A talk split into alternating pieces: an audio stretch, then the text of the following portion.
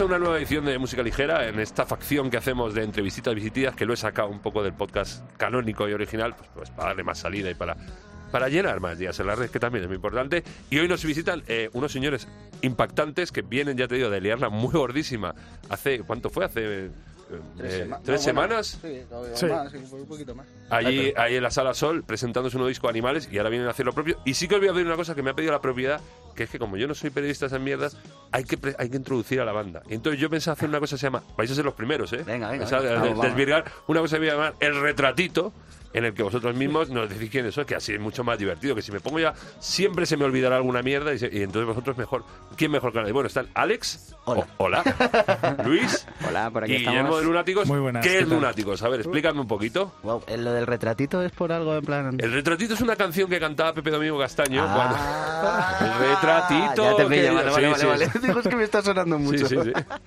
Pues, ¿qué somos lunáticos? Pues somos un grupito de aquí de Madrid que, que llevamos ya añitos haciendo cosas, pero bueno, estamos intentando pues darle un poquito más de caña. eh, hemos sacado disco nuevo, como, como tú has dicho bien.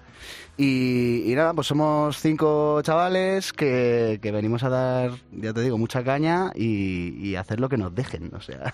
Eh, Lunáticos, yo os voy a decir lo que yo, lo que me ha venido un poco, eh, es, se puede englobar dentro de esa cosa que yo llamo los hijos del COVID, que es de las bandas que ya estaban o sea, que estaban a punto de, reventarlo y llegó esta cosita del bichito y que no que haya tirado, hayáis tirado abajo, pero tenéis para mí doble win.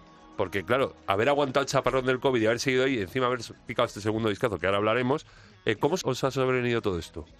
Buah, pues fue muy duro, yo creo, pero, pero como para todo el mundo, ¿no? Lo que pasa que es verdad que a nosotros nos pilló ahí entre medias, pero nos pilló en un momento en el que queríamos componer, queríamos empezar con este disco.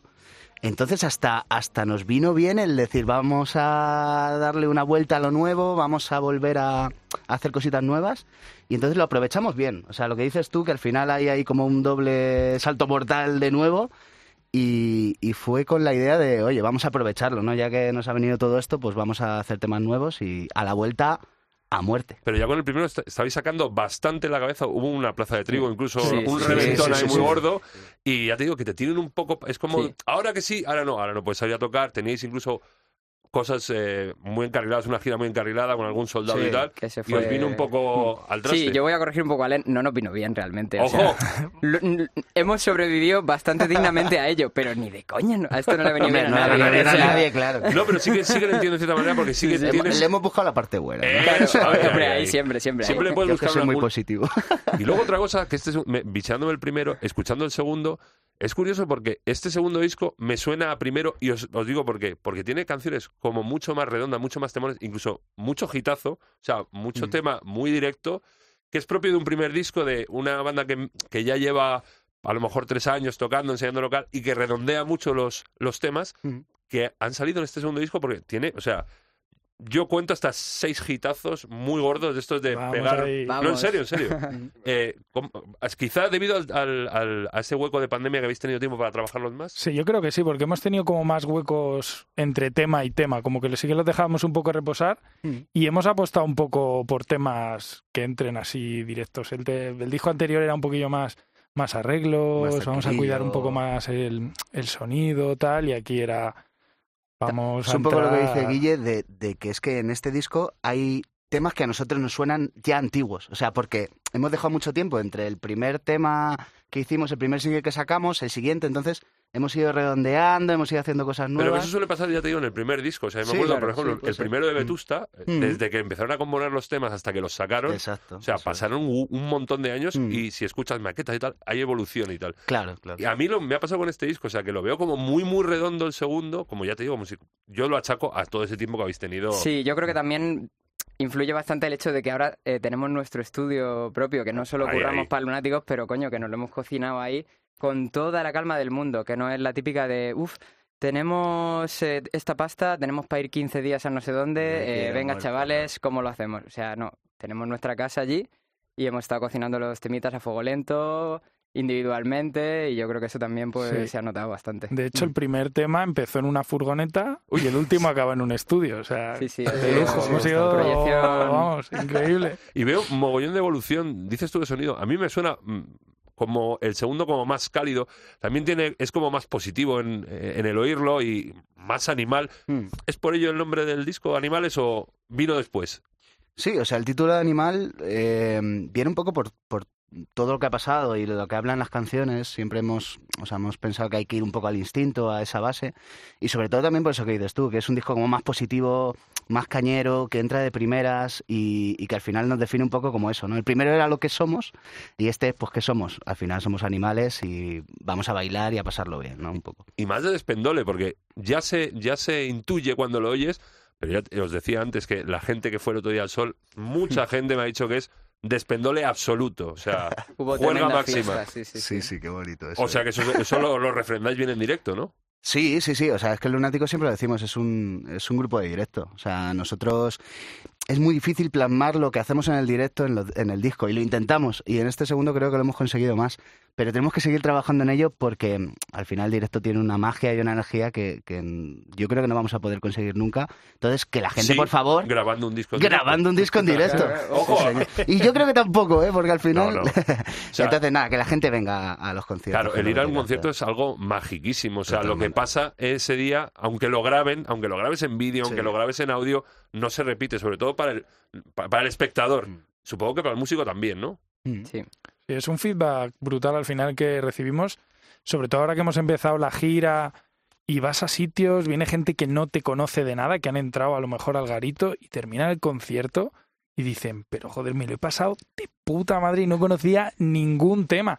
De hecho, el otro día voy a contar una cosa, porque estábamos el otro día tocando en León y en medio de uno de los mm, de los pocos silencios que tiene el concierto, hay que decir, de repente se acerca un tío a la primera fila y dice, pero sois siempre así de buenos. O sea, fue increíble. O sea, nos estábamos flipando y, y yo creo que con eso, vamos, quedamos súper satisfechos sabiendo que la gente se lo pasa de lujo. Una dosis de palabras liberadas. Hablar por hablar, quiero hacerlo sin bengalas. Yo ya paso de impresionar. Voy a nombrarte en el título, acentuando el roce de los cuerpos. Voy a llenar de tinta el colchón desdibujando a versos tu contorno. Disfruta del texto.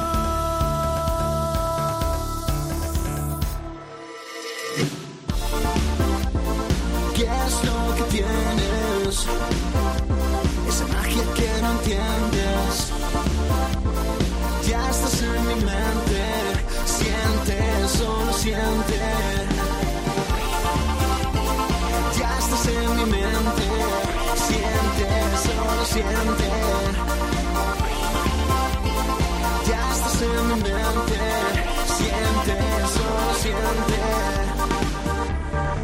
Este, este magia que suena es muy, es puramente casi electrónico. Ese ha sido uno de los saltos que habéis dado en este segundo disco, el meter en la...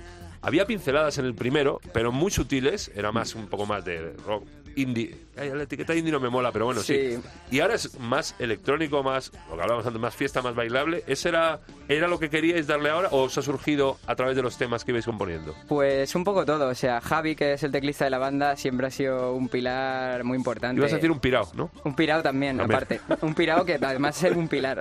o sea, increíble.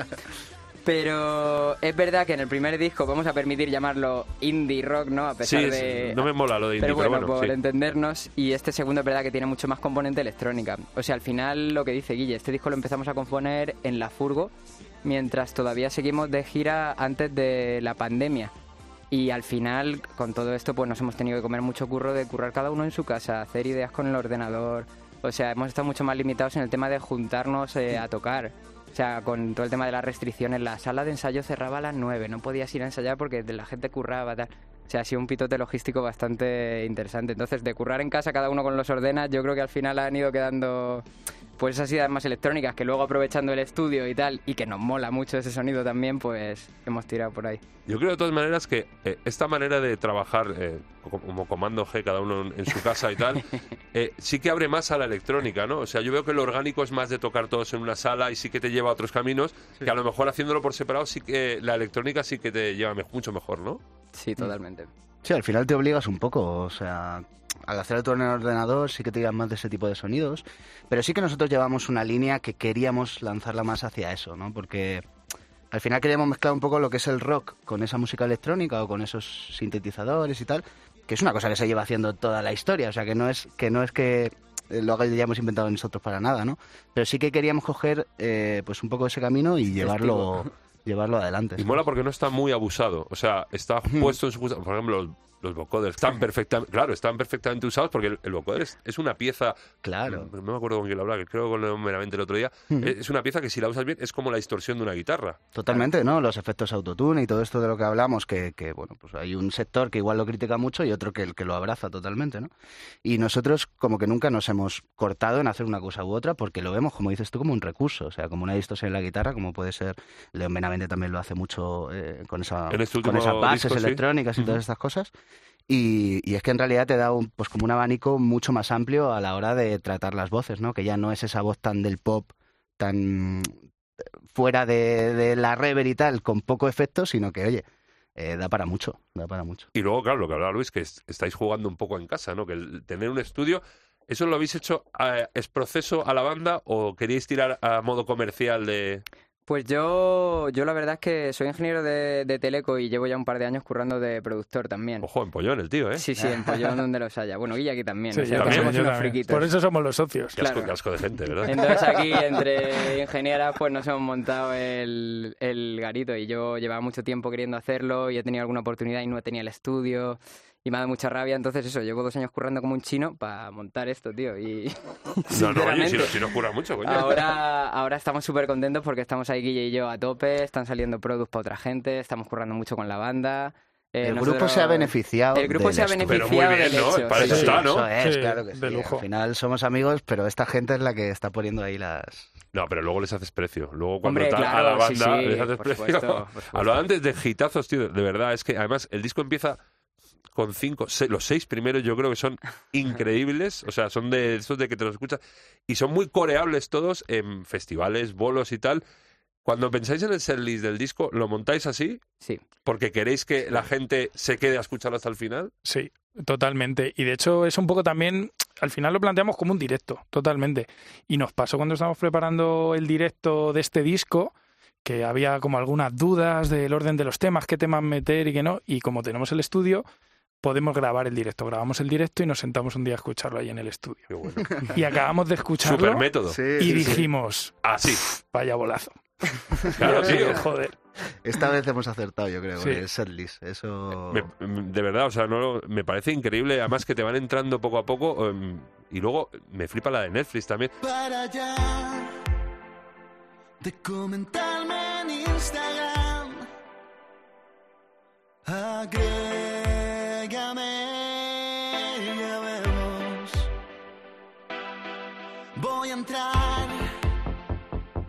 Tus perfiles sin llamar. Quedamos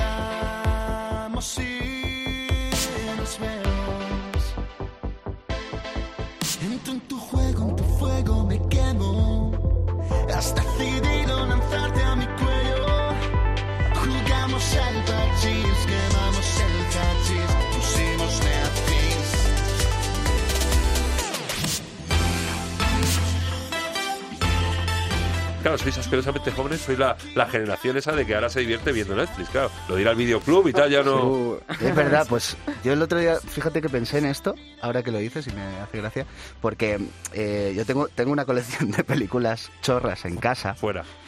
pero bueno, esto es tremendo porque me las encontré en la basura. Claro, yo creo que era de, un, de la típico, el típico que va por ahí por la calle vendiendo las películas. Espera, que serían mías. Vale, serían tuyas. Pues yo creo que las robé sin querer, ¿vale? Y me las llevé a casa y el otro día digo, joder, no he visto ni una. Claro. Yo voy a ver, y claro, son películas, pues, es que no sé decirte algún título, pero Loca Academia de Policía, de ese rollo. de ese claro. rollo, de ese rollo. Agarra O sea, como y es, y es tremendo. Y el otro día pensé, joder, metiéndote en Netflix, que a veces no encuentras en el puñetero catálogo una película para ver, qué bueno sería ir al videoclub y preguntarle a, a- a la persona que lo llevará. Recomiéndame algo para esta noche. ¿sabes? Es que quieras, qui- quieras que no, eh, este tipo de programas, que hay muchos ahora, es un poco... eh, sirve como prescripción también a nivel música, ¿no? Eh, hay mucha oferta de música, igual que hay mucha oferta de Eso, cine, y necesitas a un tío, por ejemplo, a un tío asqueroso como yo, que te diga más o menos esto es lo que Oye, hay. tira por aquí, ¿no? No, no, tira, tira un poco por ahí. Eh, hablaba antes también a micro cerrado. Hay una canción Fuego y Miel que mm, de- pensaba, eh, habla de la barra del 33. Yo, yo digo, lo han hecho por Mecano. Y no, no.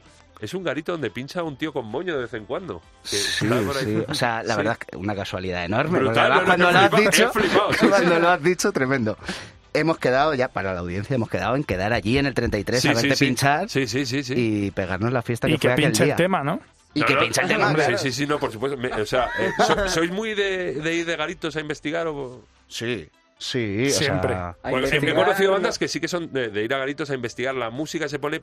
Porque más que nada, a lo mejor, conocen alguna cosa o, o una tecla. Mm. no, no, nos flipa. Y cuando vamos de gira y tal, Guille, que ha estado este fin de que, que lo cuente él en Sevilla y... En Sevilla volví a un sitio que nos llevó, tocamos en Sevilla, ahí vive la hermana de Enrique el guitarra, y cuando estuvimos tocando, pues eso, hace un par de años, eh, nos llevó a un garito que se llama Fan Club, y estuve este fin de pasado, y no lo conocían, fui a ver una amiga, y no, yo no estoy, digo, coño, vamos para allá porque es la hostia, y madre mía, menuda Es un sitio tremendo, Sí, sí. ir de bares y sobre todo a bares Sí. de música y bares de música en directo, que hay un mogollón de bares que se están perdiendo y hay que mantener la música en directo.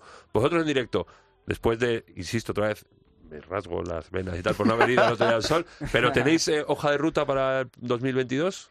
Sí, vamos a seguir haciendo gira. Tenemos todavía algún, algún bolillo. Nos ha salido un festival en Gandía que va a estar muy chulo también.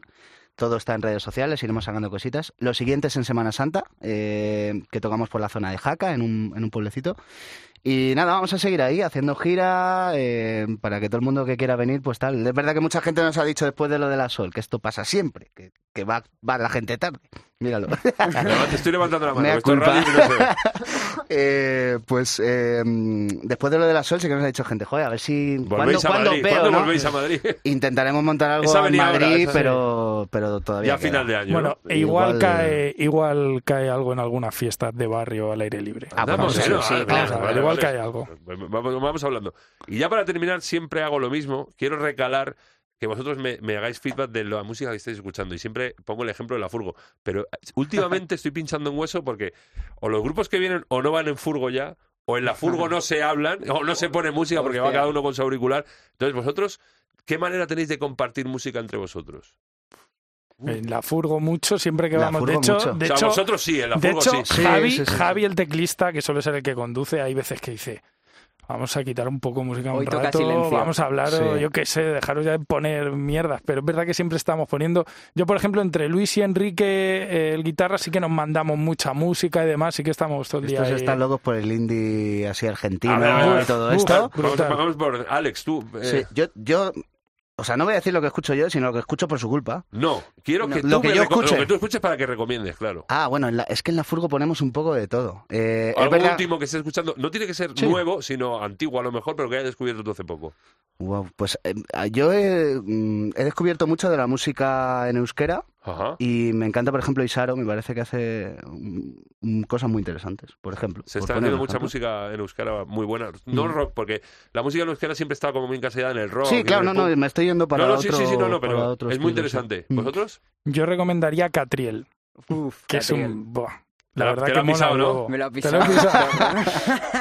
Te jode, Luis. ¿Os Madre gusta mía. mucho el rock sudamericano? Del... Sí, Sí, el ver, rock es que y la se- música urbana Es también. que esto se llama de música ligera por culpa de la canción de Soda Stereo, que yo la descubrí Mm. hace mogollón de años y a partir de ahí me enganché al rock argentino y bueno, es increíble la oferta y siempre lo Sí. digo, Parece mentira que con el mismo idioma y una, un bagaje paralelo no conozcamos casi nada del pop y rock argentino de las últimas décadas. Me parece brutal. Ahora parece que las compañías están haciendo ahí parejitas. Ahora sí, ahora sí. Se traen a Conociendo a Rusia y lo juntan con Leiva y así un par de cosas. Bien O sea, a ver si en Sí. un tiempo estamos más empapados de eso. Qué Yo sí que recomendaría eso, Catriel, Conociendo a Rusia. Conociendo a Rusia. Conociendo a Rusia está muy guay. Sí.